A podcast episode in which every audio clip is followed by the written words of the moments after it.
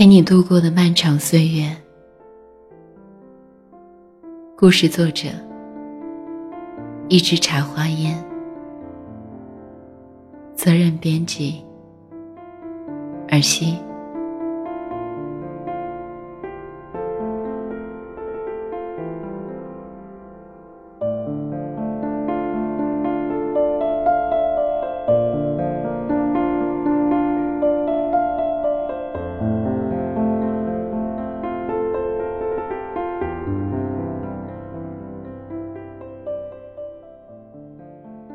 在很多时候，当我拿起笔，脑海里总会忽然一片空白。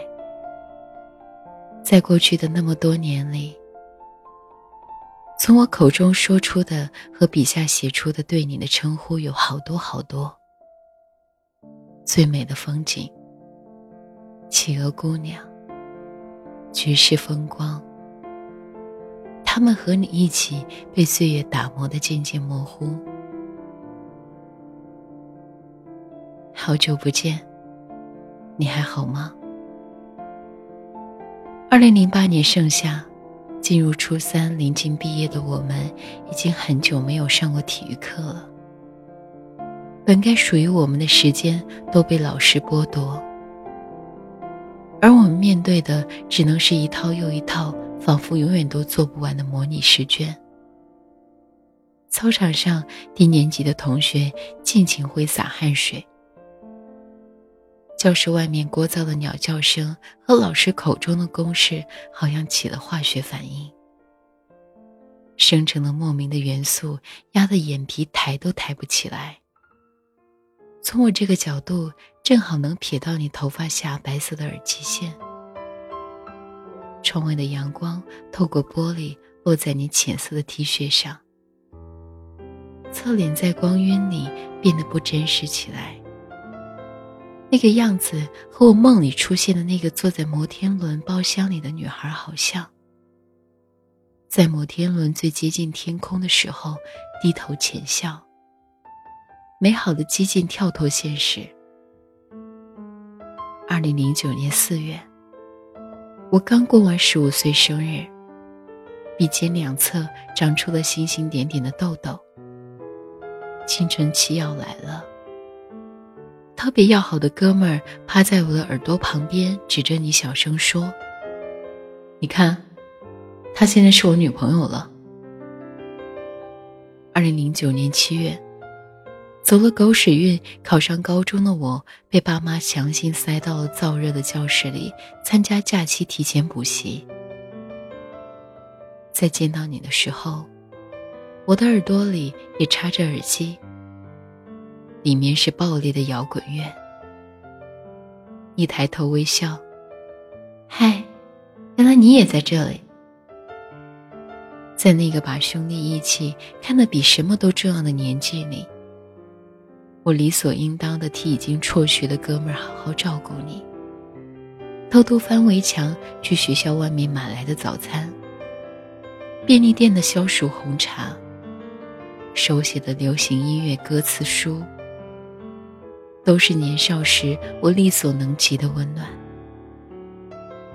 慢慢的，我们的联系多了起来。每次想念时，互相拨打的骚扰电话，是那个夏天我们最喜欢做的事情。简单而又美好。后来我才知道，在这个夏天刚刚开始的时候，因为异地而带来的疏远，已经让你们断了联系。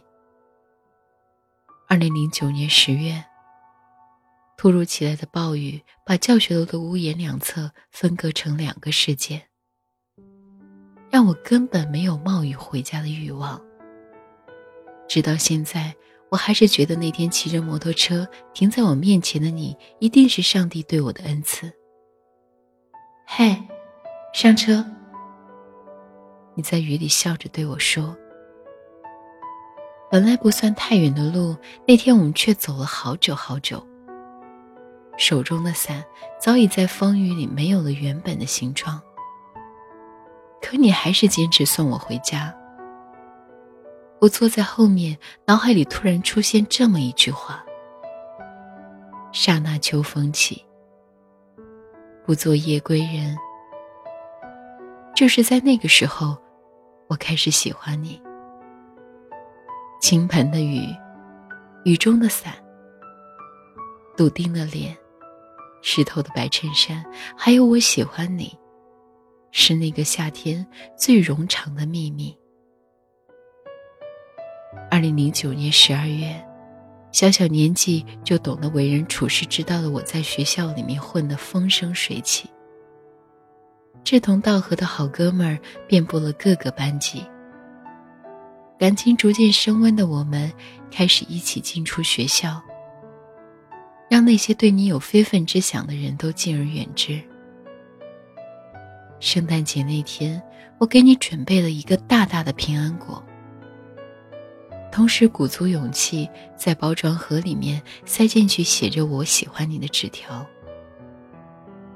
青春时的悸动表露无遗。随着忐忑的心情慢慢恢复平静，偷偷放在礼盒里的纸条也像石沉大海一样没有回应。也是在那个时候才知道，你还没有从之前的感情里走出来，根本没有办法接受其他的爱与关怀。而年少的我，缱绻的心事像外面不能染白大地的小雪花一样，变得无足轻重起来。那是我这辈子唯一一次郑重其事的对你表白。二零一零年三月，你生日的时候，我提前从网上买了一个你特别喜欢的大耳朵图图玩偶。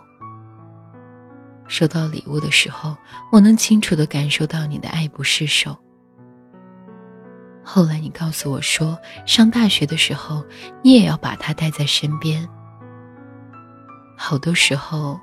不抱着他睡不着觉。二零一零年四月，所有人都以为我们谈恋爱了。我们也确实做着校园情侣应该做的事情：一起吃饭，一起上学回家。课间路过你班级的时候，我还会偷偷的拽几下你的马尾。看到你佯装生气，我便溜之大吉。那时候，我想在不在一起已经没有那么重要了。当时的一句广告词特别流行：“我是你的什么？你是我的优乐美。”于是我每天雷打不动的给你买一袋优乐美奶茶。后来偶然的机会去你家，你还蹦蹦跳的拿出很多空空的奶茶袋，一脸骄傲的说：“你看。”这些都是我保存着的呢。其实，你并不是特别喜欢奶茶，就像你对我一样，不热爱，不拒绝，像青春期里所有叛逆的孩子一样，我慢慢讨厌学习，在学校里不是看小说就是睡觉，偶尔还寻衅滋事。那些年少时肆无忌惮的天性和身不由己的压抑，都通过暴力的方式发泄出来。偶然的机会，我在网上看到木棉花的照片，五片拥有强劲曲线的花朵，包围着一束绵密的黄色花蕊。收束于紧实的花托，一朵朵都有饭碗那么大，迎着阳光。自树顶端向下蔓延，以豪迈的姿态茁壮生长。它的坠落也分外豪气。从树上落下的时候，在空中仍保持原状，一路旋转而下，然后啪一声掉在地上。树下落英纷尘，花不褪色，不萎靡。很英雄的道别尘世，我赶紧拿着手机跑到你面前。木棉花的花语是珍惜身边的人。等我们长大了，一定要去看它开花的样子。你说，好，我陪你去。你看，我们之间没有海誓山盟，只有对未来的美好期盼，和所有年少时孩子一样，鲜衣怒马，烽火桃花，不顾一切的拥抱，温暖，渴望阳光，真诚又殷切。二零一一年十二月，我有一个幼稚的梦想，给这个世界唱歌写字。在所有人拼命读书的时候，我拿着笔写的都是看得到的人情冷暖和构想出来的悲欢离合，然后疯狂的投稿，近乎痴迷。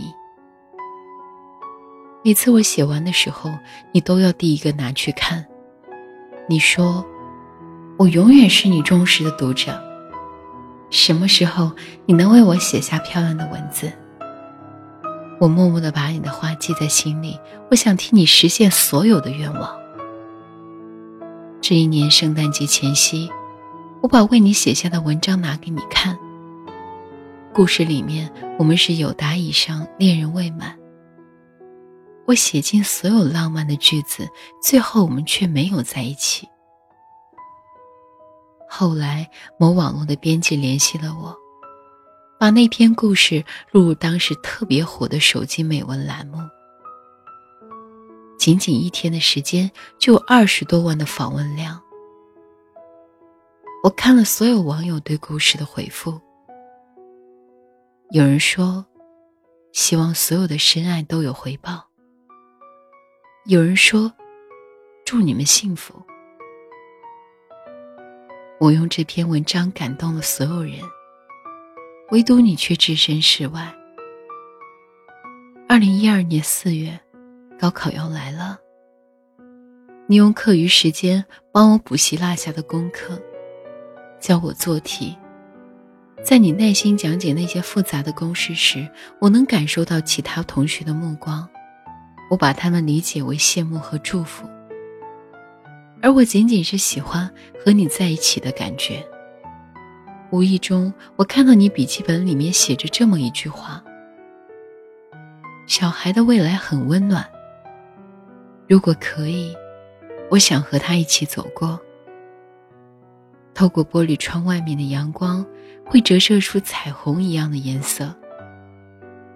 我趴在桌子上傻笑着，像小孩一样。”二零一二年五月，你说我们在一起吧。那时候，我以为你把他忘了。二零一二年六月，高考结束。二零一二年六月，高考成绩公布。你说我们分手吧。现在回想起来，我还是不清楚到底发生了什么。只记得我们恋爱在那二十四天里，我每天笑得像被阳光包裹着。只记得你说分手那天，我哭得像掉进了万劫不复的深渊里。二零一二年九月，我要去上大学了，你选择复读。临走之前，我找到你，我说：“我留下来陪你吧。”你说：“你不应该留下来。”我想那天，如果你有一点点的犹豫，我就会不顾一切的留下来陪你，哪怕违背爸妈早就安排好的人生轨迹，哪怕每天面对他们失望的眼神，我也愿意。可是你没有。二零一二年十二月，我们有大半年的时间没怎么联系，只能偶尔从朋友口中听说你的近况。安慰自己，你决定复读，一定是要努力学习的，可能没有时间。当我看到网上疯狂流传玛雅人预言的世界末日要来临的时候，我迫不及待的想见你。你说你要到车站接我，于是我草草做完周测的考卷，急急忙忙的赶到长途汽车站。当得知末班车已经走了的消息的时候，像丢了心爱玩具的小孩，眼泪瞬间决堤。四周高耸的混凝土建筑像怪兽一样压得我喘不过气。我疯了一样的让朋友帮我打听回家的办法，折腾了他们好久。现在想想，当时的我一定特别招人嫌吧。张爱玲说：“爱一个人就是卑微到尘埃里，然后开出花朵。”那个时候，我一定就是这样的一种状态。后来，我买了第二天凌晨最早的车票，在车站门口坐了一整夜，怕你担心，于是打电话骗你。说车在半路上坏掉了，第二天才能到家。那天的夜空，善意的谎言，还有我的歇斯底里，都是你不知道的秘密。二零一四年四月，我从网上订了一张到广州的火车票。我穿行在熙攘的人群和陌生的街道。木棉已经过了花期，曾经的约定似乎还在耳边萦绕。可身边除了这个城市特有的燥热，再无其他。二零一五年七月，你醉酒后给我打来电话，哭着说你难受，我才从朋友口中旁敲侧击打听到，你恋爱了。那一刻，有一种原本植入骨髓的亲密被生生抽离的触痛感。这些年的欢笑和眼泪，像电影默片一样在眼前重现。我决定做你曾经说的最亲最亲的亲人，比朋友更知心，比恋人更久远。有人说，十五六岁爱上的人，会在你的心里住下来。从此，你身边的人都有他的影子，你爱的人都像他。我在陪你度过的漫长岁月里成长，变得成熟稳重。在以后的漫长岁月里，我要走遍你想去的地方，完成我们曾经所有的约定，就像你在我身边一样。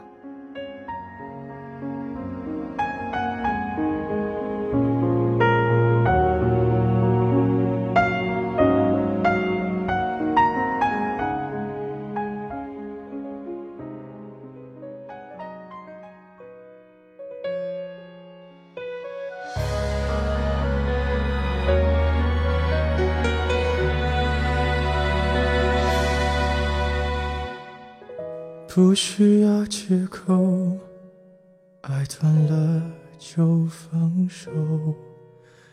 我不想听，你也没说，平静的交错。随便找个理由，决定了就别回头。不爱你的人，说什么都。没用，分开时难过不能说，谁没谁不能好好过。那天我们走了很久，没有争吵过。分开时难过不要说，如果被你一笑而过。还不如让你选择想要的生活。好像在年少的时候，我们一定有傻傻着喜欢一个人、爱着一个人的感觉。不管这段爱情、这段感情是以什么样的方式结束，或者又是以什么样的方式开始。有些回忆在脑海里，在心里是不会消失的。在你陪伴他度过的那些漫长岁月里，记得就好。感谢你收听今天的雪音私语，我是雪音。如果你喜欢我们的话，可以关注我们的微信公众号“雪音心情”，查看故事原文以及收听更多不一样的节目。祝大家有个好的心情，我们下期见。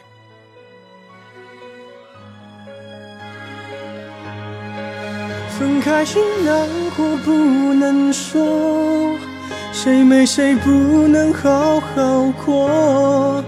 那天我们走了很久，没有争吵过。分开时难过不要说，如果被你一笑而过，还不如让你选择想要的生活。分开后我会笑着说。当朋友问你关于我，我都会轻描淡写，仿佛没爱过。